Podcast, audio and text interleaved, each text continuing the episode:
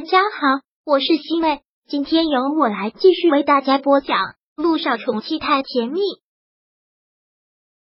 第二百三十一章。我自有打算。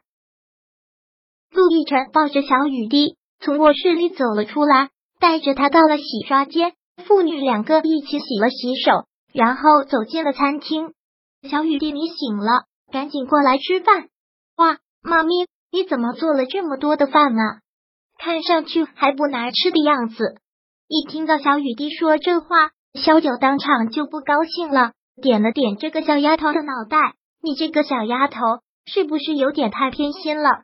夸你爸爸做的饭每次都是哇，好好吃，到了你妈咪这里就是一副不难吃的样子，什么意思啊？”小雨滴听到这句话，可爱的吐了吐舌头，连忙纠正：“那是小雨滴说错话了。”是妈咪做的一好好吃的样子，哼，不用再解释了，早就看出来了。你们父女两个穿一条裤子。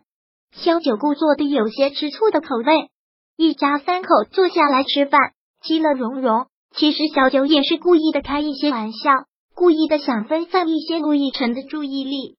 虽然他们都没有再提陆千行的事情，但小九也知道。这件事情会盘旋在陆亦辰心里很长的时间，所以要想方设法的疏导他。你新公司的事情进展的怎么样了？还好，一切都挺顺利的。陆亦辰淡淡的回了一句：“等小雨滴开学之后，就正式要开始忙了。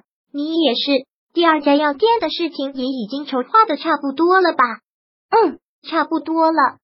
你们两个就不要再讨论你们事业上的事情了。”我又听不懂，爹爹，你不是说要趁着这几天带我出去玩吗？想要带我去哪里呢？小雨滴一听到他们两个讨论这个，就像是听天书一样，一点兴趣都没有。听他这么说，陆亦辰连忙的打住了，问道：“小雨滴，你想去哪里，我们就去哪里。那天你不是说想去游乐场和图书馆吗？我们就去呀。但我现在又反悔了。”我不想去游乐场和图书馆了，我想走远一点。走远一点是要走到哪里去啊？你还想上天上月球不成？萧九说道。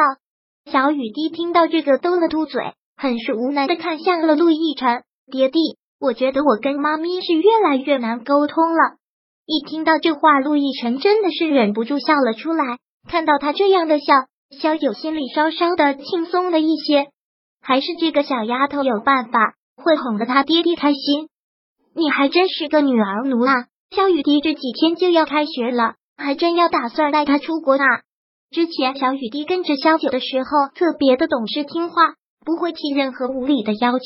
但是自从认了陆亦辰，陆亦辰把她宠的都快无法无天了。不但不要去游乐场和图书馆了，连国内都不想待了，就想要出国旅行。而陆亦辰眉头都不皱一下的，立马就答应了。孩子想去就带他去呀，再过几天就要开学了，想等有机会再次带他出国，都不知道是什么时候了。那也不能他说去哪里就去哪里呀，时间本来就很紧，开学也要给他准备一下。这要是再出趟国，那哪来得及呀？怎么来不及？陆亦辰抬手捏了捏他的腮边。我的陆太太是活在上古时代吗？现在交通这么发达，二十四小时之内出国都能打个来回，有什么来得及来不及的？你呀，就是宠女儿宠的毫无章法。那是我女儿，我当然要宠着她。陆亦辰很是认真的说道。而且小雨滴又这么讨人喜欢，怎么宠都宠不够。萧九只得耸了耸肩，没有任何异议提出来。那我的意见也就只能保留了。出国旅行就出国旅行吧，也正好当是散散心。小九现在不知道了有多么感激，还有小雨滴有这个小家伙在陆亦辰，不管再大的痛楚和烦恼都会被化解一些。这个时候出国旅行一趟，也全当是让陆亦辰散散心吧。小九也终于体会到了前段时间陆亦辰的担心，生怕他会抑郁的担心。这次也真的是说走就走的旅行了，至于要去哪个国家也没有具体的安排，就是从根据航班的早晚定的。陆亦辰周围的眼线还是很多的，就是乔丽俗称的脑残粉。然而陆亦辰也并不在意这些脑残粉是不是时时刻刻盯着他。知道他们一家三口提着行李出院门了，乔丽还真是吃了一惊，也真是觉得不可思议。陆亦辰，你这心也真是够大的，父亲刚去世，居然还有出去旅游的闲心，真是厉害。乔丽也真的算是见识到了，还真是一个孝顺儿子。只是这样的结果让他很气恼，亿万分的气恼。他希望能看到他一蹶不振，希望看到他颓废，看到他因为自己父亲的去世跟萧九争吵不休，看到他每天都活在低谷和自责里面。但是这些情况居然都没有出现，他也真是太小看陆亦辰了，你把事情都想象的太简单。之前还指望着顾木兰能够牵制住陆亦辰，但是现在看来，也真是太高估顾木兰了。陆亦辰彻底跟他断绝了关系，陆千行又已经去世了。这次陆亦辰和陆家已经彻底一刀两断，顾木兰在他这里是已经完全的没有了利用价值。但看到他们一家三口如此的幸福，他不甘心，也不可能轻易就这样放弃。他就算要报复。都不能让他们一家三口好过。但现在对他很有利的是美人币的热播，让他火得一塌糊涂。小九在娱乐圈也不过是昙花一现，现在算是慢慢的退出娱乐圈了。丽姐，这是这些天以来各大经纪公司给您发出的邀请，开价一个比一个高。乔迪已经和陆氏传媒解约了，他现在就是一个香饽饽，一棵巨大的摇钱树，自然是各大娱乐公司争抢。乔丽拿过了这些名单，也有国外很多知名的跨国经纪公司，但乔丽一个都看不上。